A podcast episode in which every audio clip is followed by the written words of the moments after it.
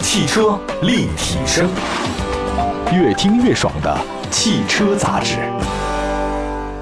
欢迎收听，这里是全国版的汽车立体声，我是萧然。新浪微博搜索 “CUCN 萧然”，草头的萧，燃烧的燃，也可以参与到我们的节目互动当中。今天请到我们直播间的是小峰老师，小峰老师今天是要跟我们聊一聊什么样的话题呢？呃，咱们今天聊一聊上汽大众吧。嗯，上汽大众是吧？其实二零一八年上汽大众也是销量上面做得非常不错，应该说是得冠了。嗯而且进入一九年之后呢，这个上汽大众在我们眼前出现的次数也非常的多。嗯首先就是一个巨大的负面，就是一个负面新闻，包括这个高管涉毒，也包括这个后面厂家疯狂的压库存等等等等一系列的问题，而且好像。很多的这个上汽大众的经销商都面临一个巨大的亏损的状态。嗯，上汽大众应该说是进入一九年，从一个高峰迅速到一个低谷呃，低谷，呃，叫叫什么呢？叫冰火两重天的感受啊。嗯，呃，首先就是应该说上汽大众、呃还是中国车市的一个标杆企业那啊。肯定的，呃你像一八年销量是两百零六万台嘛，嗯呃，再次成为这个中国车市的销量冠军。呃，跟第二名一汽大众比呢是有微弱的优势，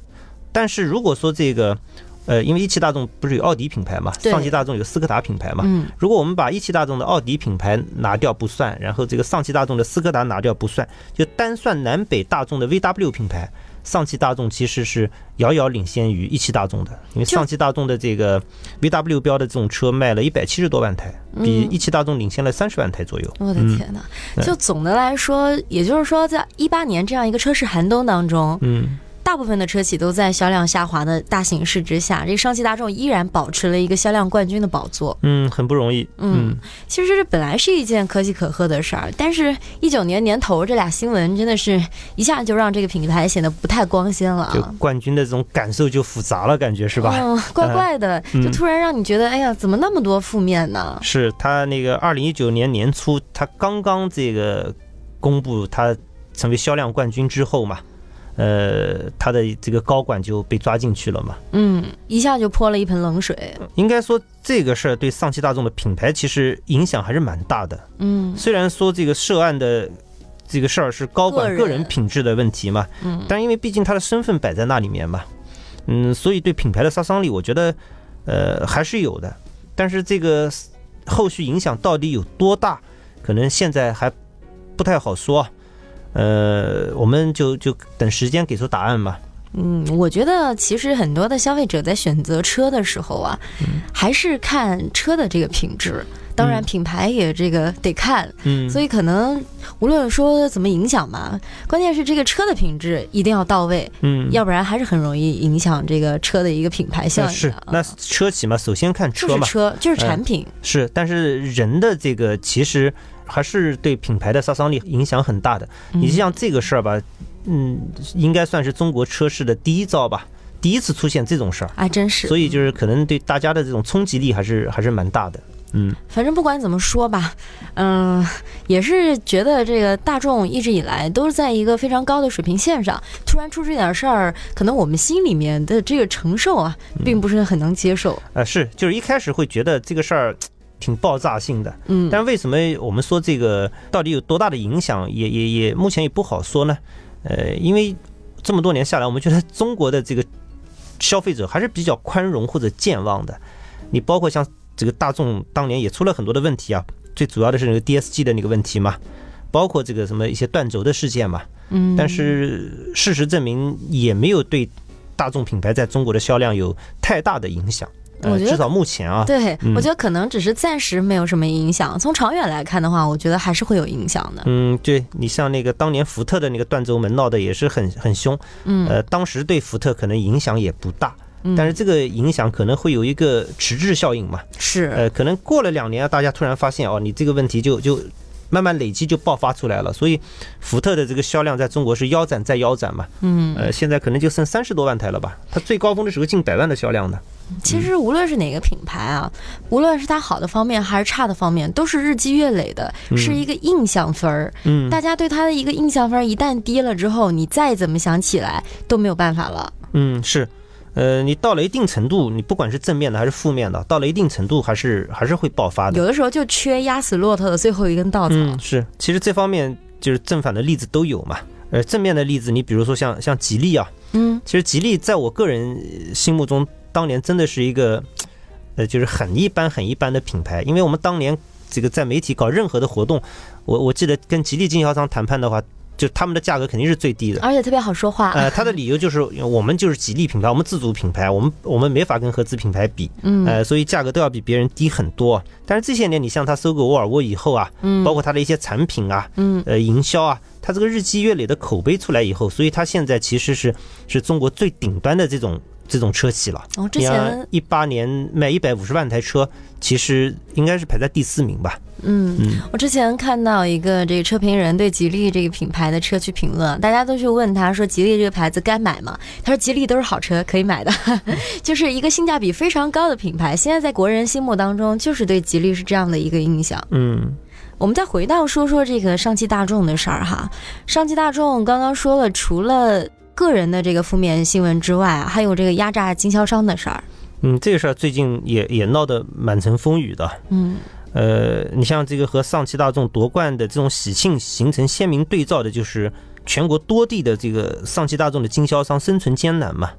呃，你像有有媒体报道，首先是我最先看到的媒体报道，就是西南地区啊，嗯有多家这个呃七星级的上汽大众经销商，他的总经理辞职了总经理还能辞职啊，是这销售压力大嘛，因为你的销售压力首先是由总经理去扛嘛，啊，呃，然后呢，这个还有好多的这个当地的这个上汽大众的 4S 店员工啊，被拖欠工资。我觉得这个事儿挺让人无法理解的。上汽大众这样一个大的品牌，竟然还会做出拖欠工资这样的事儿啊，你经营不好，压库太严重了，这个亏损你发不出工资来嘛。嗯啊！当然，这些事儿可能跟这个在江苏爆发的那个事儿相比的话，可能还是江苏的那个事情可能关注度更高一点啊。嗯江苏什么事儿呢？就江苏汽车流通协会在它的官方微信上披露啊，说这个上汽大众为了争夺销冠，逼迫经销商压库，呃，各地的上汽大众经销商陷入泥潭。然后这条消息披露以后，其实在业界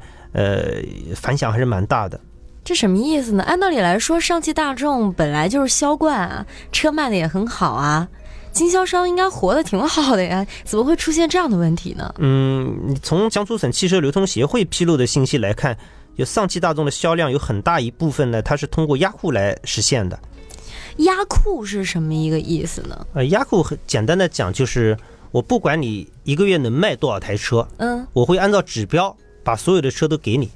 比如说我的给你的指标年初定好的嘛，嗯，这个月你应该提一百台车啊、对，你说我这个月我我市场不好，我只能卖我五没卖十出去台，嗯那我不管你，我必须把一百台车让你全部提走。而且这个 4S 店跟厂家提车呢，都是要现金提车的。哦，啊也就是说，如果我没卖出去这么多，我就得自己先给它买下来。啊是，那这个对 4S 店的一个冲击应该是说巨大的。嗯那是，如果说是按照压库这样的行为来完成的销量的话，应该说水分是非常大的。啊其实呢，就是压库在中国车市，呃，也不是一个什么新鲜的事儿嘛，很多品牌都在这么干。嗯但是上汽大众呢，因为毕竟是销冠，毕竟是标杆企业嘛，嗯，所以如果它也被爆出这种压库的事件呢，就是对它的这种光辉的形象还是影响蛮大的。而且你像其他的一些品牌，虽然压库，但是像上汽大众这样大面积的爆发，或者这个有行业协会来披露，这种情况还是比较少的。那一就般证明就证明他的这个问题可能还是比较有代表性或者严重到一定的程度了嘛。你像二零一八年那个上汽大众官方公布的数据是销量是两百零六万台嘛，嗯跟一七年比是微增了百分之零点一，但是至少在江苏啊，呃，上汽大众的销量其实根据那个江苏省汽车流通协会披露的信息来看，至少在江苏它的销量其实是下降的。嗯，你像江苏省汽车流通协会，它通过对江苏地区这个汽车上险数据分析，就二零一八年一月到十一月，上汽大众这个在江苏总计零售是十二点三万台嘛，嗯嗯，跟去年同期相比是减少了近一万台，也同比下降百分之七。哎，它每个月的这个情况还不一样。其实我看了那个数据，它一到四月份好像还是略有上涨的，嗯然后从这个五月份、五六月份开始就下滑的很严重了，到十一月份，它那个单月的下滑同比是百分之三十几，这个数据其实还是蛮惊人的。其实从这个去年的整体车市来看，像这样的情况我们也是可以理解的。但如果按照品牌方这样一味的去苛求这个销售方去卖掉这么多车，确实有点不太公平。嗯，这个因为这个销量嘛，涉及到很多的因素了，嗯涉及到这个车企所在地方的 GDP，嗯，涉及到这个车企领导人的所谓的政绩，包括唉甚至这个影响将来的升迁。 影响的太多了啊、其实。之前江苏省汽车流通协会披露的那个信息啊，我也是看到了。他们还进一步指出了一些原因，说是之所以会出现这样严重的局面，根据调查反映，是上汽大众汽车有限公司大众品牌扭曲了商务政策。我们稍事休息一下，汽车立体声马上回来。欢迎您来到汽车立体声，听我们聊聊汽车的那些事儿。我们的话题啊，始于车而不止于车，逗您一乐儿也是我们最大的乐事儿。如果您有任何的想法和问题，请随时给我们留言，参与互动，赢得大奖。欢迎回来，这里是汽车立体声，我是小冉。接下来我们还是一条一条的分析一下哈。呃，那个，你像江苏省汽车流通协会认为啊，呃，上汽大众经销商之所以水深火热呢，这个首先的一个原因是上汽大众错误的判断了市场形势，嗯为了追求政绩指标，放弃这个车价指导，造成了多卖多亏的这种批售价格严重倒挂的现象，就是竞价比卖的价格要要高，嗯你就卖一台亏一台的这种情况嘛。所以江苏地区呢，近百家的上汽大众经销商处于亏损经营的状态。从经销商跟流通协会反映的情况来看呢，上汽大众的很多经销商基本上是平均下来卖一台上汽大众的车啊，要亏三千到四千块。一般的这个上汽大众 4S 店，呃，一年下来要卖一千多台车嘛，那这么一算嘛，就就就几百万的这个亏损，这还是蛮大的一个数字。卖车赔本儿，这个是我们以前不能去想象的一件事儿。啊嗯，那人家都觉得卖东西肯定是挣钱的，哪有错卖的，啊只有错买的。那现在卖车赔本儿，这个两个后果，一个就是 4S 店没有办法，4S 店肯定是养不起这些销售了，而且 4S 店也会过分的去依赖售后这一块儿，售后的价格就会慢慢的提升了，对吧？嗯，售后的价格虚高嘛，其实很多这个品牌的 4S 店售后的这个呃利润还是还是非常高的。嗯，所以所有的利润都要从售后这一块儿来的话，那就会导致这个售后真的是没法在 4S 店再做了。嗯，还有一个就是赔本去卖车，会影响到这个经销商的服务热情和服务能力，这是肯定的。对，导致了服务水平下降嘛，嗯所以也是损害消费者的利益嘛。嗯嗯所以很多时候呢，这个其实我个人也是一个消费者啊。一方面，我觉得这个车价便宜啊，这个大面积或者大幅度的降价，是不是对我们消费者是好事啊？可能也未必。你如果说这个售后的价格虚高，或者影这个服务质量跟不上，其实还是蛮影响你未来的这个有车生活的。嗯，其实我们更多的消费是有车以后发生的，但是有车是第一步，对吧？嗯啊，很多人都是觉得，哎呀，我这个车价降了，很开心。但是你要想到，可能我们一辆小车一次小保养的价格就要上千，那可能就是很贵的一个价格，你没有办法去承担这样的虚高的一个价格的同时，你就要想想这个根本的原因在哪里。是上汽大众经销商虽然是赔钱卖车，呃，库存高企，但是上汽大众作为一个嗯比较强势的主机厂呢，它还是还是有办法来呃逼迫经销商继续进车的。对，嗯，所以就是什么呢？就一面是销量下滑，一面是这个大量的这个库存车的积压啊、你像根据这个江苏省汽车流通协会的统计，江苏多地的这个上汽大众经销商的库存指数达到了三到四，这是一个什么概念呢？嗯正常的这个经销商库存合理的范围应该是一点五以内，就是一点五倍，啊、呃，一点五以内，就是说你你你你销量就是的1.5你呃，销月销量的一点五倍，嗯你这个三到四肯定还是太高了嘛。你像上汽大众一个月正常的一个 4S 店，呃，一百台车左右吧，嗯嗯，大一点的都不止啊。你你你库存达到三三到四，你就是压个三四百台车，那什么概念啊？几千上汽大万，众呃，对，几千万，我们就按照十五万台平均的价格来算的话，嗯四五千万。嗯虽然这个车企有的时候会有一些金融的支持，但你不管怎么样，你每辆车还是真金白银去买的嘛。嗯，那这个资金成本对经销商来讲也是压力非常大哎的，现在银行的利息也很高的。而且我们都知道车是一个消耗品，你不可能放在那儿，你不给它保养，不给它。对你的场地啊，你的人工啊，对你你都是还需要还花还费是需要花钱的。所以如果是这样来说的话，哎呀，卖车现在好像变成了一个亏本儿的事儿了，嗯，我很们啊多人都敬而远之。我们讲这个事儿呢，就是我始终强调一个观点啊，就是上汽大众这个事儿其实是行业现在相对比较普遍的一个现象一。个潜规则。呃，我们之所以就是拿这个事儿来今天来说呢，主要是什么呢？第一个，这个事儿因为刚刚爆发出来嘛，嗯而且有这个行业协会的这种披露的信息。呃，另外一个就是上汽大众毕竟是这个销冠嘛，是这个行业的标杆车企比嘛，较有代表性。嗯，对，比较有代表性。嗯，其实从这个江苏省汽车联通协会指出的这个上面，还能看到什么？就是上汽大众商务政策不公开、不透明，无论是奖励还是返利，都不能按时的去兑现。这其实也是让很多的经销商良心的一个原因。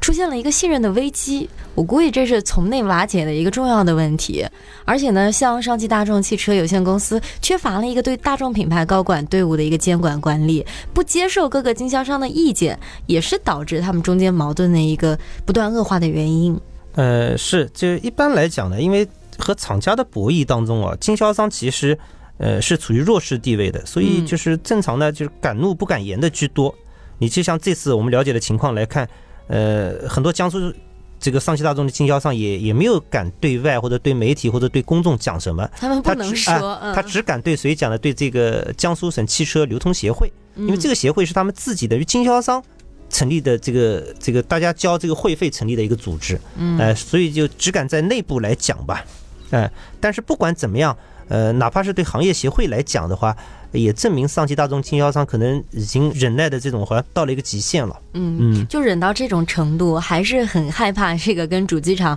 产生各种矛盾，也能嗯看出来一个弱势这个 这个地位所在啊。哎，中国的这个主机厂跟 4S 店说起来是这个合作伙伴的关系啊，其实特别是像上汽大众这种企业，其实呃是非常非常强势的。反正他感觉不拿敢捏言这个 4S 店的这个手段其实太多了，随便技术一招来，这个 4S 店都是很难过的。嗯，那我们现在知道这些问题暴露了之后，上汽大众目前有什么样的反应呢？呃，上汽大众没有反应啊，他那个江苏省汽车流通协会那个，他不是也给上汽大众发函了嘛？嗯就把这个他们了解到的情况跟上汽大众去反映嘛。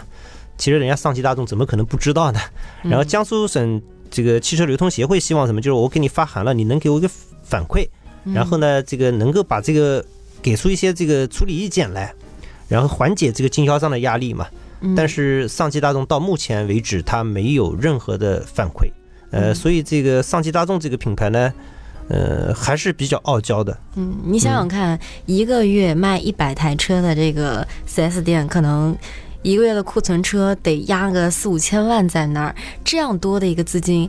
哦，像全江苏得有多少家上汽大众的这个 4S 店，得压多少钱在里面？江苏好像有一百家左右，啊、大家肯定着急啊，那么多钱在里面。嗯那现在最关键的问题是上汽大众如何去解决？你说过去啊，一个车出问题，可能都是质量上面的问题，我们会比较关注。嗯那现在呢，就是大家质量上面的问题关注的更加多了。那现在变成了一个主机厂跟经销商之间的问题了，我们可能不知道如何去帮他解决，也不知道他会做出一个什么样的答案。可能上汽大众也没有想好该怎么去妥善处理这样的问题。嗯，是你像这个主机厂和经销商的矛盾呢，就某种程度上算是上汽大众的家事家儿。事儿嗯，呃，很多老百姓可能或者消费者可能并不关心啊，但是就是对普通消费者而言呢，呃，可能会通过这个事儿形成一个什么感觉呢？就是哦，所以原来上汽大众的这个销量冠军。呃，也是通过这个压库，通过这这样一些这个这个不是太光鲜的手段拿来的。嗯，而且从这个事情的整个发展来看，上汽大众可能也会给这个公众留下一个蛮横不讲理的形象吧。而且多多少少，呃，我觉得还是会损害这个品牌的。嗯，其实给我们公众的感觉是一个什么？就有点像一个电影出来之后，有人买票房，上汽大众它是买车，其实是一样的，给我们的感觉是这个样子的。不同行业还是有很多相通之处的，对，是吧？其实就是嗯这种，就是一个虚高的这种涨势，让大家觉得、哎，这品牌不错，或者说哎，这电影不错，就是一个这样的一个，可以说是一个宣传的方式。呃，因为上汽大众其实今年虽然是销冠，其实压力也蛮大的。嗯你就像中国汽车的这个头名之争，主要是南北大众嘛，嗯他们两两家在争嘛。今年上汽大众其实最终虽然战胜了一汽大众，拿到了冠军，但是这个优势是是毫厘之间很，小的毫厘之间，嗯，现在呀、不仅仅是这个上汽大众还是一汽大众了，不提这两个品牌，它可能影响到是大众这整个品牌，就是大家可能分不清南北大众的，就觉得哎呀，大众这个品牌怎么是这样蛮不讲理的啊，让人家压这么多钱在里头。然后更重要的是，哎，有人来反馈了，你也不去解决，可能给大家的印象就是一个不讲理而且很冷漠的一个形象。从我们做媒体的来讲呢，我们觉得什么呢？就是说从长远来看啊，如果上汽大众不改变目前的这种强势，呃，就是为销量不顾一切的这种做派呢，它未来的发展还是会有非常大的隐忧的。嗯，你这个今天压库了，你明年还能压吗？你能一直压下去吗？对，这都哪是有那问么题。钱给你，嗯，哪有那么多钱给你呀？而且压到一定的这个这个极限以后，那这个矛盾爆发了以后，可能会会更难办。而且嗯像那种、我们之前说过，如果一个产量过剩的话，容易出现某一个行业泡沫化的情况。那到时候两大龙头泡沫了，这个汽车市场是无法想象的。对，所以最后呢，就是我们也在关注，我听说一些 4S 店也在关注啊，嗯因为上汽大众可能这个高管也会有一些调整嘛，嗯，大家都在这个很关注这个2019年的这个呃